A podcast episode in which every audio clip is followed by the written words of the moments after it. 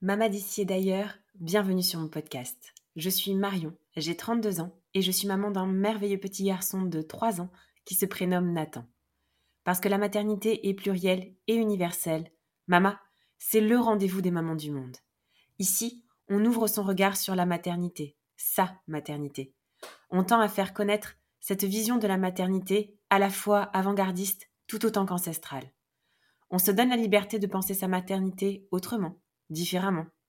Parce que Mama le podcast, c'est un appel à incarner sa maternité en s'inspirant, se nourrissant des histoires, des us des coutumes, des traditions des mamans d'ici et d'ailleurs. Mama le podcast, c'est un temps qui nous est offert, où les histoires sont authentiques et les émotions pures. J'arrête là la présentation de Mama le podcast et je laisse la parole à Sandrine. Bonjour Sandrine. Bonjour Marion. Je suis vraiment très contente de t'avoir aujourd'hui au micro de Mama le podcast. Euh, c'est une rencontre un peu infortuite qu'on a, qu'on a eue ensemble sur Instagram encore une fois. Euh, c'est toi qui m'a qui m'a contactée et euh, j'ai été très curieuse de par le nom de ton compte euh, Séléné euh, mhm. qui m'a qui a attiré mon attention et euh, j'ai été agréablement surprise en découvrant l'accompagnement que tu proposais, notamment à travers l'hypnothérapie, la psychogénéalogie dont tu vas nous parler, de sujets dont tu vas nous parler aujourd'hui. Euh, c'était des sujets euh, dont j'avais à cœur de pouvoir euh, parler, transmettre au, au, micro de Mama le podcast.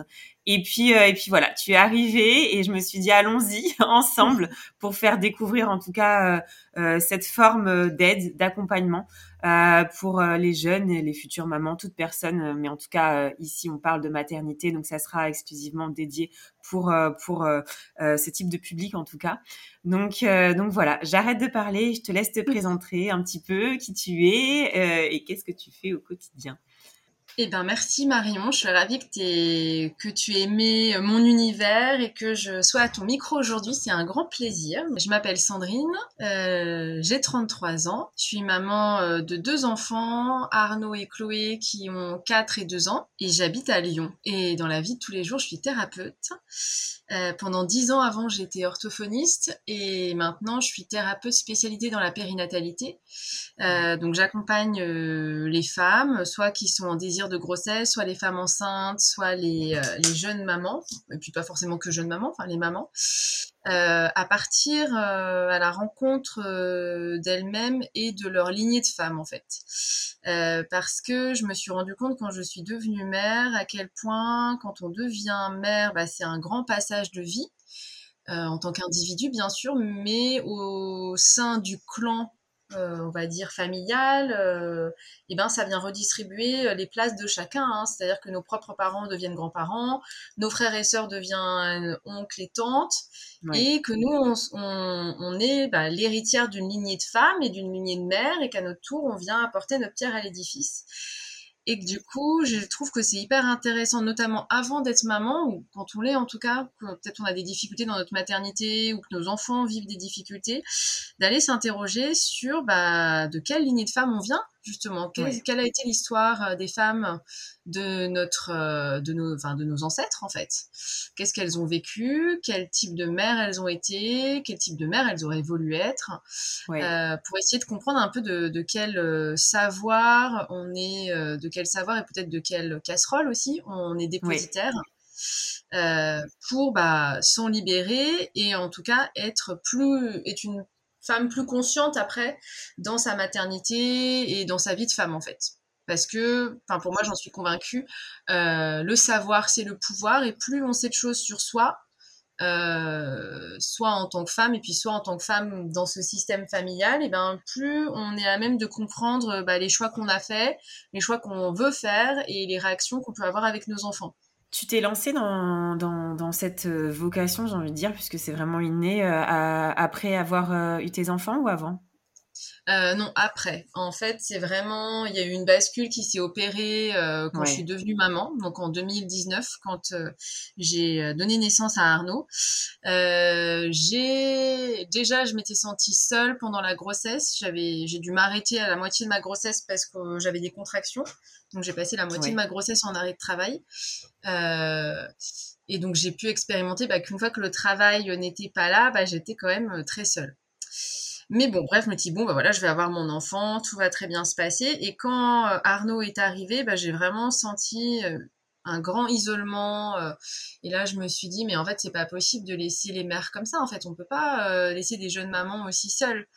ce qu'il y a quand même une un contraste flagrant entre le rendez-vous mensuel chez le gynécologue ou chez le médecin ou chez la sage-femme quand on est enceinte, et puis plus rien plus rien pendant les huit premières semaines, en tout cas post-partum.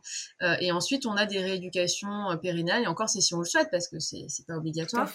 Mm. Euh, et je me suis dit, mais c'est pas, enfin, c'est vraiment pas possible. En fait, c'est les mères qu'il faut aider. c'est plus les enfants qui ont des difficultés de langage. Là, c'est, en fait, il faut remonter encore d'un étage et il faut aider les mères. Ouais.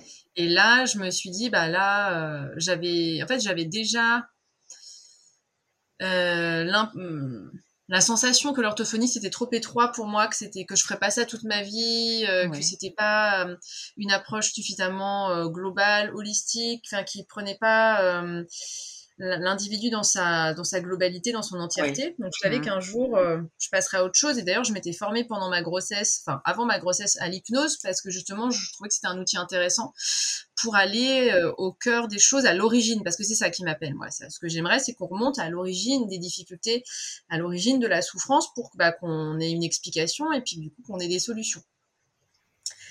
Et donc là, quand j'ai vu ce que c'était de devenir mère, c'est mon propre vécu, hein. je pense qu'il y a des femmes qui l'ont vécu de façon plus légère et sereine, et heureusement, euh, je me suis dit, mais en fait, c'est c'est pas anodin, en fait. Enfin, bien sûr que ça va avoir, des répercussions après sur le lien qu'on tisse avec son enfant. Et donc, c'est les mères qu'on, j'avais vraiment besoin, envie d'aider les mères. Donc là, je me suis interrogée, bah tiens, est-ce que je me forme en tant que doula? Parce que c'est un métier que je connaissais depuis plusieurs années, euh, mais je sentais pas un appel si fort que ça à être doula parce que la doula, alors c'est magnifique, hein, ce qu'elle propose, c'est un soutien émotionnel pour les mères. Et donc, je trouve que cet espace-là peut être thérapeutique. Parce que le fait d'offrir euh, une écoute inconditionnelle à quelqu'un, bah, c'est thérapeutique. Mais c'était pas encore euh, assez profond pour moi. Moi, je voulais vraiment euh, emmener la femme dans une introspection. Donc, c'est pas pour toutes les femmes, hein, c'est pour les femmes qui ont envie d'être dans cette introspection. Exactement. Mmh, et et donc, du coup, soit avec l'hypnose, soit avec l'approche euh, transgénérationnelle. Euh, et après, j'ai aussi un autre outil de coaching énergétique. Mais l'idée, c'est vraiment, bon, bah, ok, vous êtes en difficulté, vous êtes en souffrance dans votre maternité. Euh, et ben, moi, je vous, invite à aller explorer euh, quelle est votre histoire en fait, celle que vous connaissez, celle que vous ne connaissez pas, en allant soit interroger bah, sa propre mère si elle est encore vivante pour savoir bah, qu'est-ce qui s'est passé dans la petite enfance, qu'est-ce qui s'est passé même quand lors de la naissance, euh, de, la, grossesse, et puis ensuite voilà pour faire un, en fait la qu'est-ce que c'est parce qu'on dit psychogénéalogie mais on n'a pas trop expliqué. La psychogénéalogie c'est l'idée que en fait on, euh, on est porteur de mémoires euh, qui ont été transmises de génération en génération. On dit que quand il y a un traumatisme qui est vécu par une personne il peut euh, être répercuté sur cette génération D'accord. Imaginez quelle casserole on peut tous porter, sachant que nos aïeux, ils ont forcément vécu des guerres, ils ont, ils ont vécu des traumatismes. Hein. On vient quand même d'époques passées qui ont été euh, assez chargées euh, en, en, trauma. Donc, euh, donc voilà, mais ça peut être la perte d'un enfant, ça peut être euh, la perte d'un mari, c'est une euh, ou ça peut être euh, une banqueroute financière. Enfin, c'est pas forcément que des décès, mmh. mais en tout cas quelque chose qui a été vécu traumatisant par la personne, ça va venir modifier son ADN en fait. C'est ce qu'on appelle l'épigénétique. L'épigénétique, c'est comment l'ADN s'adapte à l'environnement. Et donc en fait, si on prend deux jumeaux monozygotes, c'est-à-dire qu'ils ont le même patrimoine génétique. Si on les expose à des conditions de vie différentes et à des événements différents, de vie différentes, en fait, le, différents, ouais, euh, leur euh, ADN va se modifier. Ouais. D'accord. Et donc, ils vont, voilà, leur patrimoine génétique va évoluer différemment. Donc c'est ce qui, c'est un peu, on va dire, l'explication scientifique à la psychogénéalogie. C'est-à-dire que si moi je vis un traumatisme là, moi Sandrine, en 2023, ça va modifier mon ADN, ça va être encodé dans mon ADN. Donc forcément, les enfants que je vais avoir, ils vont être porteurs de cette mémoire-là, parce que c'est dans leur, dans leur gène.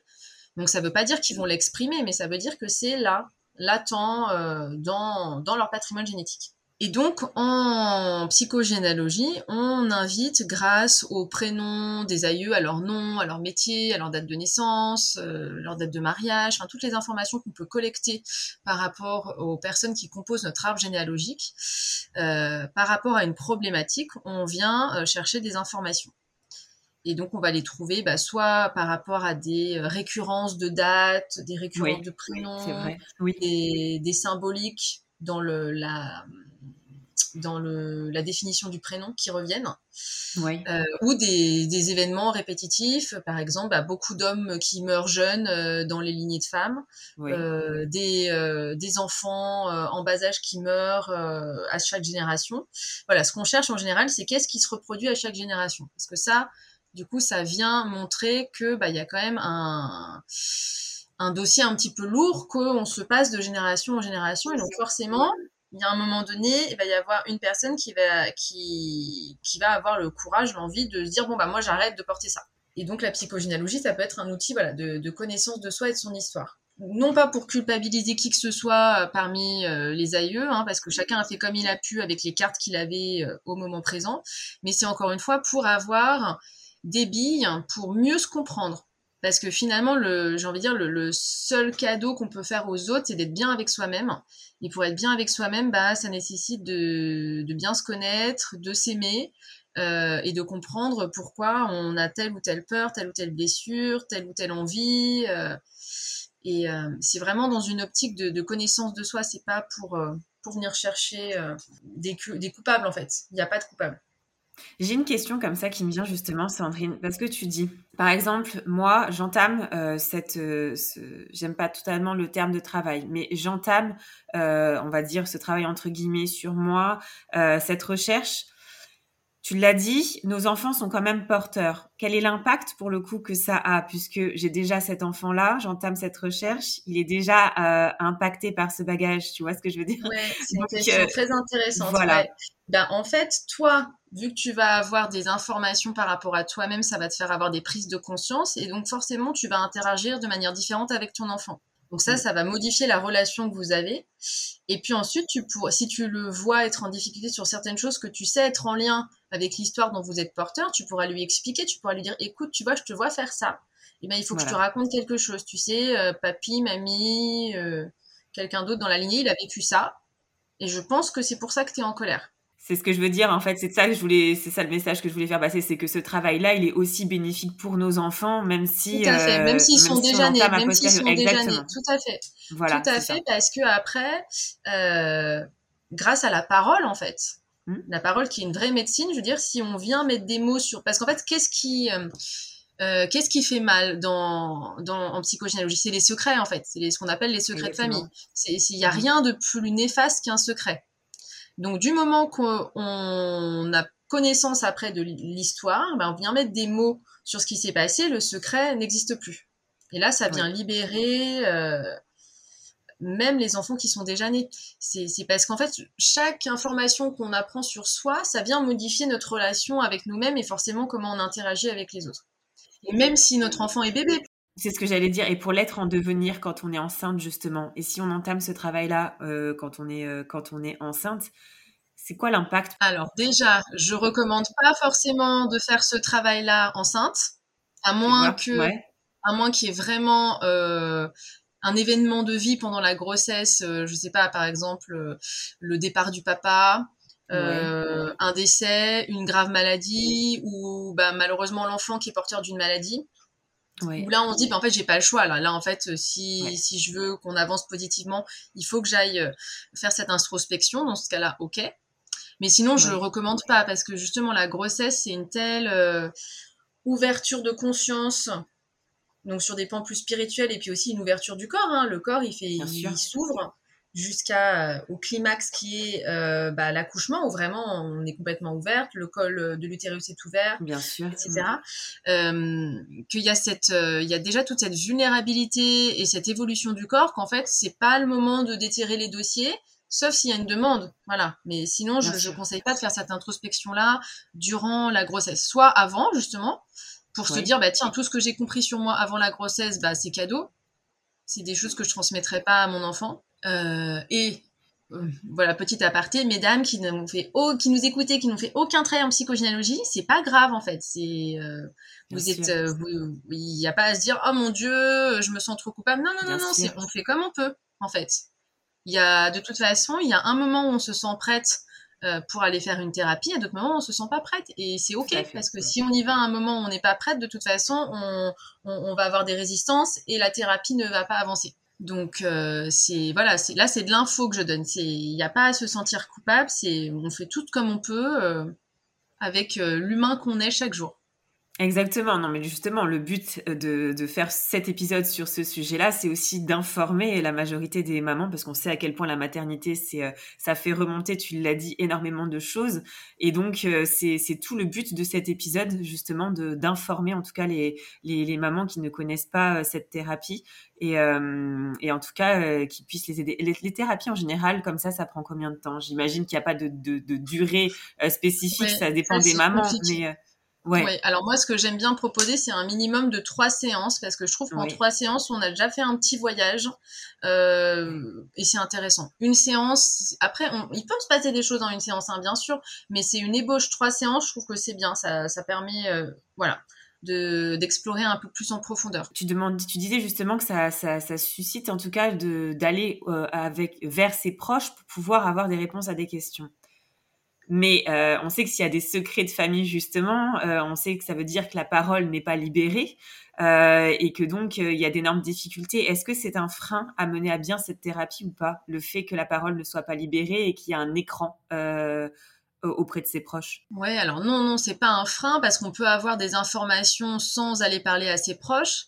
Après, ce qui est intéressant justement quand on est dans une famille où justement la parole n'est pas libérée, euh, c'est qu'en soi le fait d'aller quand même poser des questions, ça va, euh, ça va participer à la thérapie parce que euh, ça va faire bouger les lignes. On peut sans, sans poser de questions, en fait, c'est ça qui est qui est fou, c'est qu'en fait l'inconscient est tellement présent quand on choisit les prénoms de ses enfants qu'en fait il y a déjà plein d'infos dans, dans les prénoms. C'est vrai, ouais, ouais, oui. Dans les prénoms qu'on choisit, les, plusieurs d'ailleurs prénoms qu'on choisissait aussi, on mettait le, le nom du grand-père, de la grand-mère ben oui, aussi. Ça, euh. c'est pas anodin parce que euh, c'est qu'on est après on est lié à cet ancêtre-là dont on connaît pas forcément d'ailleurs la vie.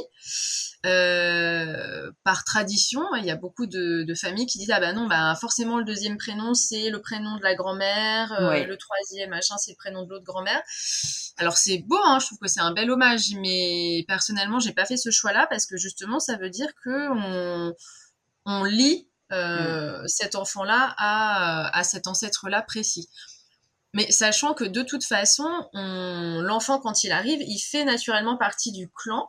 Euh, donc qu'il ait un prénom associé à un autre ancêtre ou pas, de toute façon, il va quand même être en lien avec un ancêtre. Parce qu'en fait, tout ça, c'est en tout cas la, pensée en psychogénéalogie, c'est que tout nouvel enfant dans le clan euh, est dépositaire d'un ils appellent ça un mandat transgénérationnel, c'est qu'il est là aussi pour euh, reprendre une quête ou euh, une problématique qu'avait un aïeul. Donc parfois, on, on, sait, on le voit très très vite parce qu'il y a vraiment des, des, concordances de dates qui sont hyper troublantes. Mmh. Euh, parfois, c'est les prénoms et puis parfois, c'est euh, une ressemblance physique euh, mmh. ou c'est des similitudes dans l'histoire de vie. Mais de toute façon, on fait partie d'un clan. Ça, c'est la première chose à accepter. Euh, mmh. Et, et, je le dis avec beaucoup d'humilité parce que moi, c'était compliqué pour moi justement d'accepter de faire partie d'un clan. Ouais. Mais en fait, c'est comme ça. Enfin, on est des peuples qui fonctionnent en famille, donc on est forcément membre d'un clan, que ce soit enfermant ou pas. Mais euh, même si on a l'impression euh, qu'on vient d'une famille euh, qui, qui n'a que euh, des côtés sombres ou je ne sais quoi, en fait, il y a toujours de, de la richesse et, et, du beau dans la famille. Donc, on est aussi dépositaire de tout ça. La finalité, pour le coup, c'est euh, une vraie libération où il y a toujours une quête d'en savoir plus une fois qu'on a qu'on est arrivé à un stade, tu vois? Il y a toujours, c'est un engrenage. Oui, bah ça c'est sûr que euh, je pense tout dépend le tempérament euh, de la personne, mais oui, enfin la psychogénéalogie on en apprend toujours, hein, on refait son arbre euh, deux mois après, on dit ah mais j'avais pas vu ça, et puis ensuite quand il y a des nouveaux enfants en plus qui arrivent, bah, on, quand on les rajoute dans l'arbre, ça nous fait voir d'autres choses qu'on ne pouvait pas voir avant parce qu'on voit des résonances de dates, on se dit ah mais moi je croyais lui avoir donné un prénom qui n'avait rien à voir avec les autres personnes de la famille. En fait, on se rend compte que si. Euh, mm. Donc euh, c'est très riche. Après, moi j'ai envie de dire la thérapie. Euh, c'est en fait on n'a jamais fini. Enfin déjà moi, voilà, voilà le jour où j'ai pris conscience qu'en fait le chemin était éternel. Là, j'ai trouvé ça ça m'a rassurée à un moment donné. je me suis dit, donc en fait, il y a des moments où on va avoir envie d'aller dans une introspection, il y a d'autres moments où on ne voudra pas en entendre parler, et c'est complètement ok. Il y a des phases de vie qui sont plus propices à ça. Puis, ça peut donner envie d'être dans cette quête un peu euh, sans fin, mais euh, l'idée en tout cas, c'est que quand on entame une thérapie, euh, à la fin de la séance ou des trois séances, on a quand même bouclé quelque chose. On laisse pas la personne dans l'attente d'eux, ou en tout cas, il y a des actions à poser et puis voilà, après, il y a d'autres choses qui se mettront en place euh, ou pas. Mais c'est pas l'idée de laisser la personne dans une quête euh, sans, sans outils, quoi. Tu euh, accompagnes aussi avec l'hypnothérapie. En quoi ça aide et enfin qu'est-ce que l'hypnothérapie déjà? Oui, alors l'hypnose, en fait, c'est donc l'hypnothérapie, c'est la thérapie en utilisant l'hypnose. L'hypnose, c'est un comment dire ça? C'est un état modifié de conscience en fait auquel on a tous accès euh, naturellement. Euh, c'est euh, par exemple quand on est dans un train, qu'on est bercé par le rythme du train et qu'on commence à s'assoupir un petit peu. On a mhm. conscience des bruits environnants, mais c'est comme si notre conscience elle était un peu flottante et qu'on on s'accrochait pas à ce qui se passe à côté de nous. Mhm. Bah ça c'est ça, l'état modifié de conscience. C'est c'est ce qu'on vit en hypnose en fait. On va entendre ce qui se passe autour de nous, mais c'est comme si alors déjà notre corps, euh, on sent beaucoup moins notre corps. Et euh, ça permet, enfin l'intérêt de l'hypnose du coup d'être en état modifié de conscience, c'est que ça permet d'avoir accès au subconscient. Et le subconscient, c'est la boîte noire, pour faire la métaphore par rapport à l'avion, qui contient toute notre histoire de vie, toutes nos croyances, et aussi toutes les croyances dont on est dépositaire par rapport à notre famille, là, le lien avec en psychogénéalogie, toutes nos émotions. Et c'est aussi là que sont stockés un peu les programmes qui peuvent mener à de l'addiction. Si par exemple on est fumeur, euh, si euh, on a des troubles euh, alimentaires comme l'anorexie ou la boulimie, des phobies, voilà. Tout ça, ça va être stocké dans le subconscient. Et donc, quand on a accès à subconscient, bah, c'est un, magnifique, une magnifique occasion de venir modifier les croyances et les émotions euh, qui, qui sont limitantes pour nous, euh, pour euh, en mettre de nouvelles. Et, et ainsi modifier après bah, la, la, relation qu'on va avoir avec les autres personnes. C'est-à-dire que par exemple, si on part d'une euh, une personne qui a vécu une naissance traumatique. Elle sait que quand elle est née, euh, elle est née prématurée, euh, c'était du coup très très dur pour elle.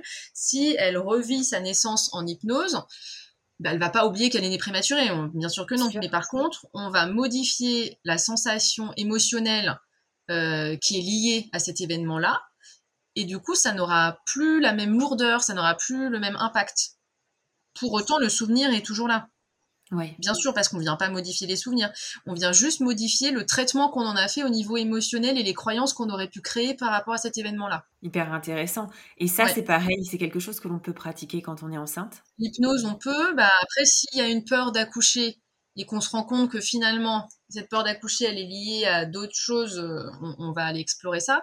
En tout cas, euh, je trouve que l'hypnose, c'est un outil super intéressant pour, euh, pour se préparer à l'accouchement. Soit euh, pour être dans une projection positive du jour J, soit juste pour parce qu'on n'est pas forcément obligé d'aller euh, faire ce qu'on appelle une régression, c'est-à-dire euh, revivre un événement qu'on a déjà vécu, on peut aussi avec l'hypnose juste demander à notre subconscient quelle est la ressource dont on a besoin. Et là, c'est le subconscient qui va présenter euh, bah, une scène qu'on a déjà vécue, ou je sais pas, une émotion, une pensée, enfin, ce qui va penser être la ressource dont la personne a besoin. J'ai l'impression de voir vraiment les deux, l'hypnose et en même temps la psychogénéalogie à côté, parce que est-ce que l'hypnose, c'est effectivement modifier, justement, comme tu l'as dit, euh, une émotion, une sensation, mais l'origine, il faut quand même aller la, chercher et la trouver. Donc j'ai un peu l'impression que l'un ne va pas sans l'autre.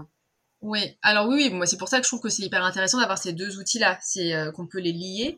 Après, euh, en hypnose, ce qui est super intéressant quand euh, je fais des régressions, c'est vraiment l'intention que je pose au début en demandant au subconscient. Maintenant, le subconscient, tu vas nous ramener à la toute première fois où la personne a ressenti tel euh, parce que je parle beaucoup de l'ancrage corporel. Donc par exemple si la personne me dit oui euh, en fait moi je, pense qu'il faudrait qu'on en, fait il y a quand même peu de gens qui viennent me dire j'ai envie de revivre ma naissance. C'est plutôt en fait je me sens anxieuse quand j'entends mon bébé pleurer. Vraiment ça prend des proportions euh, pas possibles. En fait je, veux qu'on m'aide parce que du coup je, pète un câble en fait quand je l'entends pleurer Et souvent, bah, quand on va partir de l'émotion, donc voilà, bah, je sais où dans votre corps, ah, bah, c'est dans mon ventre, c'est une boule, ok, donc on, on fait grossir, grossir euh, la sensation en hypnose. Et là, on dit au subconscient, tu nous ramènes à la toute première fois où, euh, où elle a vécu ça. Et là, euh, bah, 9 fois sur 10, c'est dans la petite enfance ou pendant la vie intra-utérine, en fait. Et donc là, on arrive à la toute première fois. Et c'est ça qui est super intéressant parce que du coup, on est à l'origine, on vient modifier et ça apaise la personne. Après, c'est pas magique, hein. Je veux dire, euh, quand on s'est construit pendant 30 ans, 40 ans avec des croyances et des émotions, c'est pas en une séance d'hypnose, même si elle vient toucher l'origine de la difficulté, qu'on va changer ce comportement. Il va changer. Mais après, en fait, moi, je vois ça, la thérapie, c'est des couches d'oignon. Bah, si vous voulez, je vais vous enlever la première couche de l'oignon. Et puis peut-être que dans 5, 10 ans, bah, ça va revenir. Parce que vous, on va vous inviter à aller voir encore plus profondément ce qui se joue. Et ça veut pas dire que c'est un échec, ça veut pas dire que vous avez mal fait quelque chose, ça veut pas dire que l'hypnose ça marche pas. C'est juste qu'il faut accepter qu'en fait on est des oignons, euh, on enlève des couches au fur et à mesure, et c'est en ça que euh, oui, on n'a jamais fini de se connaître euh, et, de comprendre notre histoire. Tu l'as dit tout à l'heure justement en parlant justement de l'anxiété des mamans, par exemple quand elles entendent les pleurs de leur de leur bébé ça peut être utile en période de postpartum. L'hypnose, comme euh, la psychogénéalogie, dans le sens où quand on parlait de cette maternité qui réveille et qui révèle en nous euh, énormément de choses, peut-être qu'effectivement, euh, quand on devient maman, c'est vraiment je sais pas, c'est toi, hein, c'est ton public, c'est à toi de me dire, mais je pense que c'est à ce moment-là où majoritairement on est plus ancré à, aller vers ce type de thérapie parce qu'on sent qu'il y a pas mal de choses qui, euh, quand on s'écoute en tout cas, qu'il y a pas mal de choses qui remontent quand on devient maman. Et eh bien, ce que je remarque, c'est que soit effectivement en fait, il y a deux publics. Soit c'est les femmes qui se retrouvent en difficulté pour concevoir un enfant, et donc là, elles viennent faire une introspection parce qu'elles ont tellement envie d'avoir cet enfant qu'elles comprennent pas en fait. Qu'est-ce qui se passe? La médecine les aide mais ça marche pas forcément. Donc là euh, pour certaines personnes il y a une quête qui va commencer de une quête de soi d'essayer de comprendre euh, pourquoi on leur propose cette épreuve de vie. Rarement pendant la grossesse ou sinon c'est des personnes qui ont justement eu des difficultés pour tomber enceinte et qui n'ont pas forcément fait la démarche à ce moment-là et qui se retrouve un peu rattrapé pendant la grossesse en disant mais en fait euh, je voulais cet enfant ok il est là mais il est en train de grandir dans mon ventre mais en fait ça enfin je me sens pas si bien que ça quoi. Ou ça va carrément être des jeunes mamans pas forcément en postpartum parce qu'il faut bien imaginer la fatigue des mères en postpartum et le peu de disponibilité euh, pour ça. Ça va plutôt être des, des mamans d'enfants qui ont entre 1 et 3 ans j'ai envie de dire voire plus.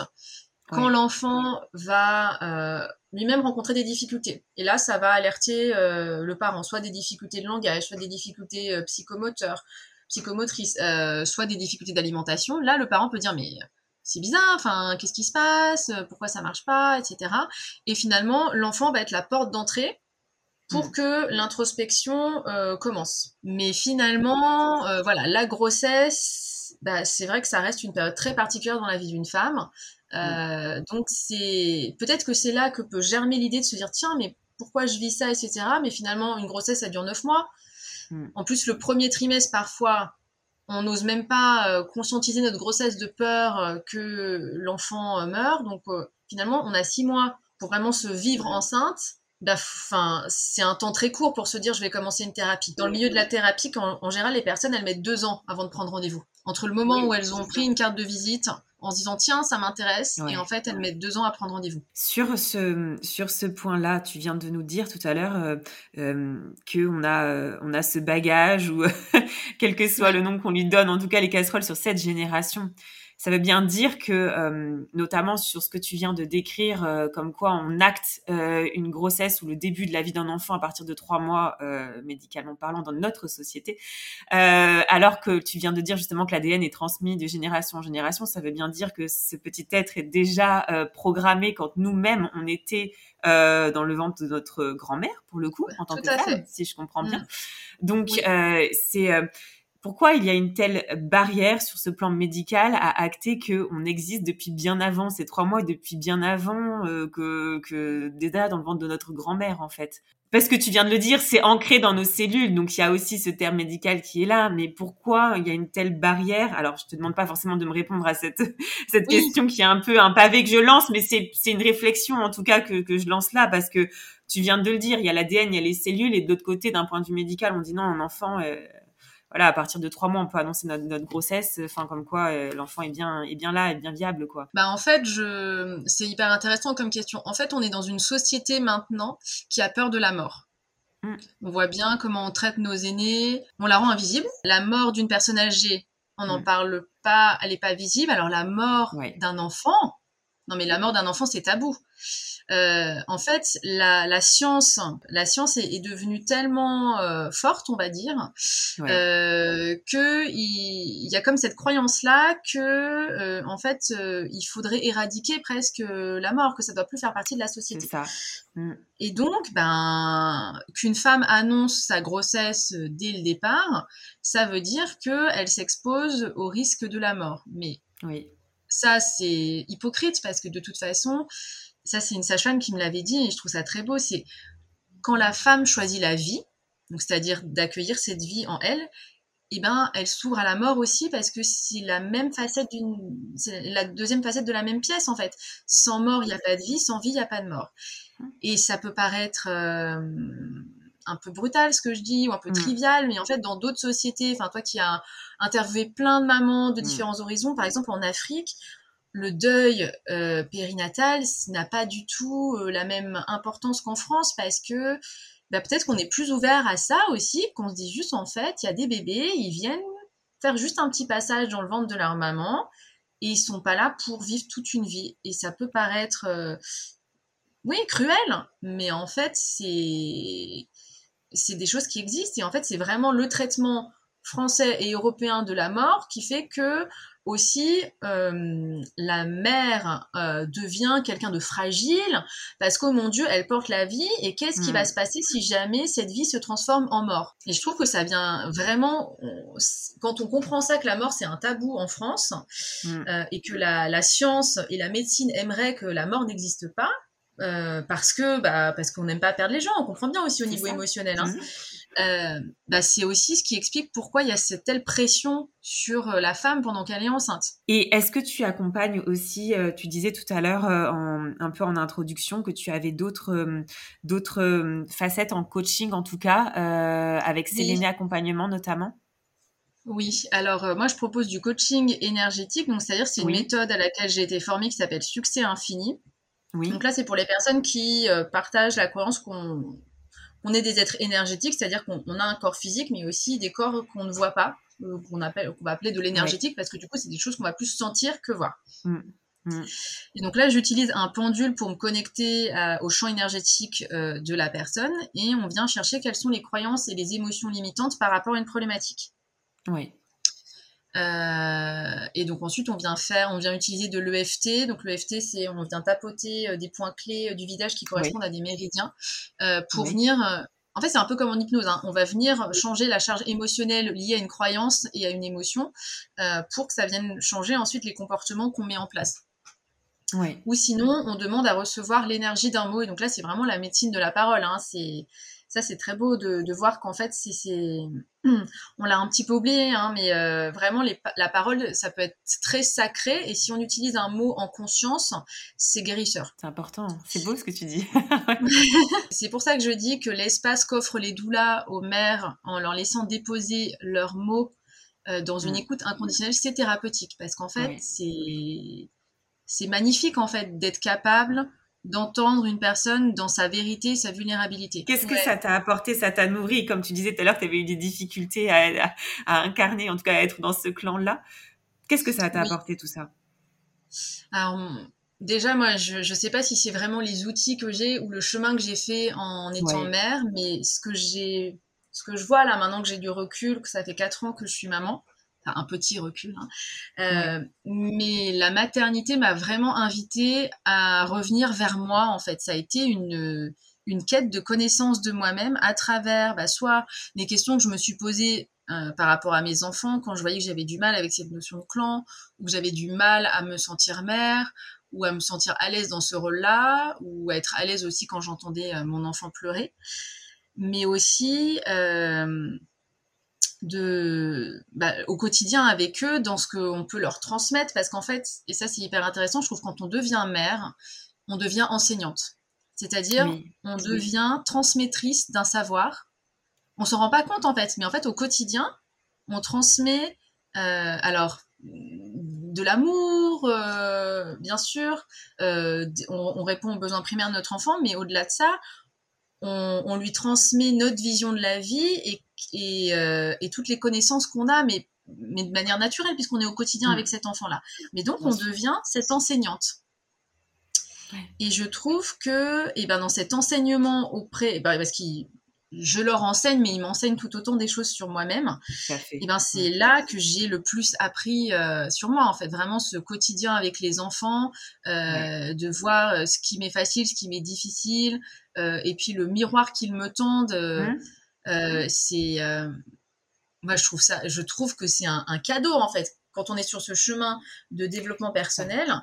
Euh, d'introspection, de développement euh, de la connaissance de soi-même, bah, avoir des enfants, euh, c'est juste un potentiel incroyable en fait. Et aujourd'hui, donc tout ça, c'est l'accompagnement que tu proposes. Tu as créé Séléné Accompagnement.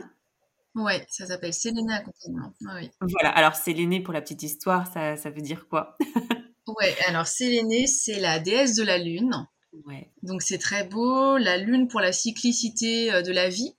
Euh, parce que voilà, c'est ce que je disais aussi tout à l'heure, quand on commence une thérapie, bah, il y a des moments d'introspection euh, qui vont être ok, puis d'autres moments c'est pas le bon moment. C'est à, l'image des cycles de la vie, c'est pas tout le temps euh, l'automne, hein, parce que l'automne c'est plus la période d'introspection et l'hiver, donc c'est c'est complètement ok en fait et c'est aussi ça je trouve devenir mère enfin en tout cas moi devenir mère ça a été aussi me mettre sur le chemin de d'être femme c'est mm. ça qui était intéressant oui oui en devenant mère, je me suis beaucoup questionnée sur quelle femme je suis. Puis en plus, euh, j'ai une fille. Du coup, ça m'a d'autant plus euh, questionnée de me dire quel, euh, quel modèle de femme je lui transmets, quel héritage du féminin je lui transmets. Et je trouve que on a une telle richesse d'être une femme avec cette, cette cyclicité liée à notre à nos règles, mais qui nous relie du coup à la nature, à cette compréhension que bien qu'il y a bien plus grand que nous et que tous les arbres passent par un automne et un hiver et se relèvent et qu'ils se posent même pas la question de est-ce que je serai toujours là au printemps, est-ce que j'aurai des fruits en été. En fait, ils, ils, sont. Et ça, c'est très inspirant. Oui. Et, euh, et j'avais envie qu'il y ait cette énergie-là euh, dans mon entreprise euh, d'accompagner bah, les, les, nouveaux cycles. À travers des cercles de femmes notamment Ouais, je propose aussi des cercles de femmes. Bah, c'est un peu, bah, je vais rebondir sur ce que je disais tout à l'heure, mais pour moi, l'essence des cercles de femmes, c'est euh, la médecine de la parole. C'est-à-dire que euh, quand on est dans un espace, hein, parce que les, règles dans un cercle de femmes, c'est euh, bienveillance, écoute, non-jugement, confidentialité. Donc tout ça, ça crée une sécurité. Et si mm. dans cet espace de femmes, qu'on se connaisse, qu'on se connaisse pas, c'est ce qui est très beau et très puissant de voir ce qui se passe avec des femmes qu'on ne connaît pas. Si on arrive à livrer le bout de notre histoire qui nous pèse en ce moment, il va être accueilli par toutes ces femmes. Et là, on voit à quel point euh, la médecine de la parole est puissante parce que déjà, il y a systématiquement une résonance entre ce qu'on dit et ce que vivent les autres participantes. Et ça, c'est c'est fou. C'est fou, c'est très beau de voir à quel point finalement ce qu'on pense être une, euh, un événement de vie personnel, en fait c'est universel. Et, et, je trouve ça beau parce que moi c'est ce qui m'a soutenue quand j'étais jeune maman. J'ai voulu rencontrer d'autres mères parce que je voulais voir que pour elles aussi c'était difficile parce que du coup, ça a enlevé un petit peu du poids. Si on dit, bon, bah, c'est difficile, ok, mais c'est difficile pour tout le monde, bah d'accord, ok. C'est hyper important. Mm. C'est hyper important, je trouve. Et je trouve que les cercles de femmes, ça permet ça. Ça permet non seulement d'être vulnérable et authentique dans un espace, mm. ça permet de voir que notre histoire résonne avec l'histoire d'autres femmes et du coup c'est thérapeutique. C'est et c'est tellement beau, euh, je trouve, de de retrouver ça parce qu'en fait on aussi on est dans une société qui a peur de la mort on est dans une société qui a isolé les personnes où on n'est plus dans des communautés hmm. et avant quand on vivait dans des communautés où on vivait avec la tante la grand-mère la cousine machin hmm. bah déjà on avait accès à ce vécu qu'elles avaient elles à leur sagesse leur savoir hmm. euh, quand on mettait un enfant au monde et ben on le mettait au monde avec toutes les femmes de la famille, elles étaient là pour soutenir la femme, elles étaient là pour euh, la mm. bercer, la cajoler euh, dans les mois après. Et ça, ça existe encore dans, beaucoup de tribus en Afrique où il y a vraiment ce soutien de la mère. Euh, mm. et, ça, c'est beau. Et c'est et je trouve qu'avec les cercles de femmes, on vient reconnecter à ça, au fait que en fait, après toute une phase où les femmes ont été vues comme des rivales. en fait, là, on, parce qu'il y a ça, je trouve, dans l'amitié entre femmes. Il y a soit la, rivalité, soit euh, l'amitié fusionnelle. C'est ça. Et ben en fait, les cercles de femmes, je, trouve que ça vient euh, remettre euh, du lien entre les femmes. Oui. Les remettre d'égal à égal. Et on revient, et, en tout cas, c'est c'est mon espoir pour le monde, mais qu'on revienne vers des communautés. Parce mm. qu'on a appris en France d'en avoir peur de ce mot communauté, mais il faut pas en avoir peur en fait. De toute façon, on est fait pour vivre en communauté, on peut pas vivre tout seul. Exactement. Bah, c'est l'essence même de notre, de notre être. Donc, euh, ouais. Bah, c'est ça. Et, et, je trouve qu'on on, a une force quand on est relié comme ça à d'autres femmes ou à d'autres hommes, hein, peu importe. Mais là, on parle beaucoup des femmes. Mais c'est que c'est cadeau, quoi. Il n'y a pas forcément les espaces euh, pour ça. Mm. Hein. Là, c'est en train de revenir. Mais euh, oui. les... il faut dire aussi qu'on vit à une époque quand même privilégiée aussi où notre pays n'est pas en guerre. Euh, ce que n'ont pas forcément vécu euh, enfin nos parents si c'était bon mais nos grands-parents ont vécu la guerre nos arrière-grands-parents ont vécu la guerre mm. euh, donc forcément hein, enfin on est privilégié hein, puis on vit en France je veux dire, euh, si on devait chercher de la nourriture tous les jours pour notre enfant et pas savoir où dormir la nuit, on ferait pas, on ferait pas une thérapie, hein, c'est normal, hein, on aurait autre chose à faire. Hein. Euh, ça, donc euh, voilà, on a cet espace de pensée qui est libre parce qu'on est dans, qui s'est libéré parce qu'on est dans une société aussi où nos besoins primaires sont mm. pourvus et forcément, ça nous laisse de la place pour autre chose. C'est aidant, bien sûr, bien sûr, c'est facilitant, ouais, c'est, tout à fait euh, logique, ouais, ouais, ouais. Je sais pas s'il y avait quelque chose d'autre dont tu voulais parler, Sandrine, euh, par rapport justement à, cet accompagnement que tu, que tu offres aux, aux mamans, aux femmes. Euh... Bah non, je trouve qu'on a, on a fait un tour. Euh. Extrêmement riche. Oui, oui, c'est ça. Le but, c'était vraiment de d'informer euh, nos auditrices sur, euh, sur cet accompagnement que, que tu proposes et, et surtout l'objectif, entre guillemets, si je puis dire, en tout cas, ce, ce chemin sur lequel tu nous as, tu nous as mises. Et merci beaucoup, en tout cas, Sandrine. Je suis vraiment très contente que ça soit toi qui en ait, qui en ait parlé. C'était clair. Et, et j'espère que ça va nourrir une petite graine dans chacune de nos, nos auditrices. Ben, avec joie, Marion. Merci beaucoup de, m'avoir reçu à ton micro. C'était une grande joie pour moi de, parler de ces sujets. Merci, merci à toi. À bientôt, Sandrine. À bientôt, Marion. Maman, merci pour ta fidélité et ton écoute si précieuse pour moi et toutes les mamas auditrices. Abonne-toi à mon compte Instagram mama.lepodcast pour y retrouver les moments phares des épisodes et bien plus. Mama le podcast est présent sur toutes les plateformes d'écoute les plus connues ainsi que sur YouTube. Alors n'hésite pas à t'abonner, commenter, liker et partager à toutes les mamas qui souhaitent entrer dans notre cercle de mamans du monde. Je te dis à très vite dans un nouvel épisode avec Emma, une maman espagnole qui viendra vous parler de son postpartum particulièrement difficile, notamment en raison du fait qu'elle n'ait pas pu allaiter son premier enfant. Elle vous fera aussi découvrir sa marque de vêtements d'allaitement Cotton Milk avec les vagues que connaît l'auto-entrepreneuriat. Mais en attendant de retrouver Emma Mama, n'oublie pas, ta maternité t'appartient. Elle est un univers aussi merveilleux que le monde à explorer.